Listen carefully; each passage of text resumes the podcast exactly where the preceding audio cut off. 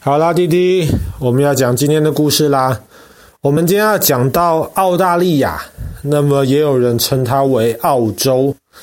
那么澳大利亚其实是一个很大的国家。这个国家呢，它其实在很久很久以前，澳大利亚跟南极洲其实是连在一起的。那么后来，因为地球地底下的这个板块运动，所以澳大利亚慢慢的就从南极洲被拉开了。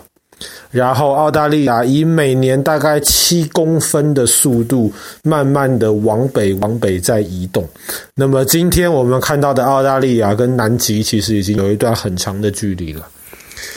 讲到澳大利亚，其实大家想到最有名的一个景点。就是大堡礁，大堡礁是一连串大概两千公里长的珊瑚礁。大堡礁可以说是全世界生物建造起来最大规模的工程。那么不知道有多少只珊瑚虫花了多久的时间建造大堡礁出来？然后大堡礁呢，比较大的大概有九百多个岛，但是实际上退潮以后呢，那么就会有成千上万个珊瑚礁露出来，在水面上面大家可以看到。那么大堡礁也是唯一在外太空里面可以看得到生物建造出来的这一个的这个呃工程吧。那么，珊瑚到底是什么东西？为什么在大堡礁这个地方会有这么多的珊瑚礁呢？那么，像爸爸刚刚讲的，其实当大堡礁不是当大堡礁，当澳大利亚跟南极洲连在一起的时候，南极是很冷的，珊瑚没有办法在太冷的地方生存。但是，大概在两千四百万、两千五百万年之前。澳大利亚今天大堡礁的那一块区域，慢慢的从这种温带的海洋搬到了热带的海洋。大堡礁在澳大利亚的东北边嘛，它是先进入这个热带海洋区域的，那里海洋的温度就够珊瑚虫。其实就很喜欢这种舒服的温度、干净的水，所以在接下来很长的一段时间之内，珊瑚虫就慢慢的建设出来了大堡礁。那爸爸刚刚讲到珊瑚虫，弟弟如果有看过珊瑚的话，就会觉得珊瑚好像一棵树，或是好像植物，站在那边好像有很多的枝叶，而且不会动。所以，其实我们一看到珊瑚，我们第一就想的这个应该是植物，不是动物。但是珊瑚虫好像会让我们觉得珊瑚是动物这样。其实，大概一两千年之前，当时的人就在争论珊瑚到底是不是植物。为什么呢？因为珊瑚长得就像是一个植物，像是一棵树的样子。可是呢，你如果去碰珊瑚的话，珊瑚会有反应的。所以当时的这些思想家、科学家，他们当时对于这个整个生命、生物界的这个了解还非常少，他们就觉得碰了会动的话，有可能不是植物，这个东西有可能是动物。当然，现在我们知道有很多植物，其实你去碰触它的话，它也会有反应，它也是会动的。那么是一直到后来显微镜发明了之后，科学家在显微镜下面观察这个珊瑚虫的细胞，发现这个很明显的是一个动物的细胞，这个不是一个植物的细胞，所以现在我们才称它为珊瑚虫，我们才认为珊瑚是动物。但是虽然它是动物，但是其实珊瑚虫它自己本身其实是不会动的。当他到了一个地方之后，他在那个地方出生长大，他是没有办法搬家的。他不像有很多小虫虫，比方说夏天很多的蚊子跟苍蝇，爸爸要去打它的时候，它就马上飞走了。它会动，但是珊瑚虫是不会。那么珊瑚虫在那边慢慢的成熟了，慢慢的居住在那边之后呢，珊瑚礁其实只是珊瑚虫的这个骨头而已。当很多很多珊瑚虫都在一起，在慢慢成长的时候呢，就会长出我们今天知道的珊瑚礁。可是珊瑚礁本身其实只是像是这种碳酸钙这一种的化学成分而已，它本身其实是白色的。没有什么很多漂亮的颜色。那么，为什么我们今天看到的珊瑚礁很多拿来当宝石的那一种？你如果去大堡礁看，如果全部都是白色的珊瑚礁的话，估计就没什么观光客去了。每年成千上万的人去大堡礁去那边潜水，就是为了看海底下这个五颜六色的珊瑚礁。那原来珊瑚礁的这个颜色不是来自于珊瑚虫本身，而是来自于这些海藻。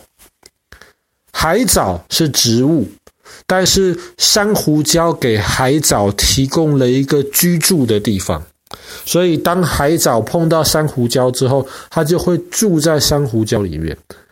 然后当海藻行光合作用产生能量的时候呢，这个能量，珊瑚虫就可以拿来使用，所以海藻跟珊瑚虫其实是一种很好很好的伙伴，一种很好的共生关系。那么，不同的海藻居住在珊瑚礁里面，就会产生不同的颜色。当然，有一些特别的颜色，比方说红色的珊瑚礁，那个红色其实是来自于铁，海藻慢慢的吸收了水里面的这个铁。那么黑色的珊瑚礁，就是那些海藻们，它其实分泌了很多这种有机物，所以就变黑了。但是珊瑚礁有非常非常多不同的颜色，看起来非常的漂亮。但是大堡礁很长，爸爸刚刚讲过两千公里。最近几十年，科学家发现，特别北边的大堡礁出现了很大的问题，大片大片的珊瑚礁变成白色的了。白色的，就像爸爸刚刚说的，就没那么好看了。为什么大堡礁北边的珊瑚礁会变成白色的呢？很大一部分是因为全球暖化，珊瑚礁喜欢热带的海水，温暖的海水。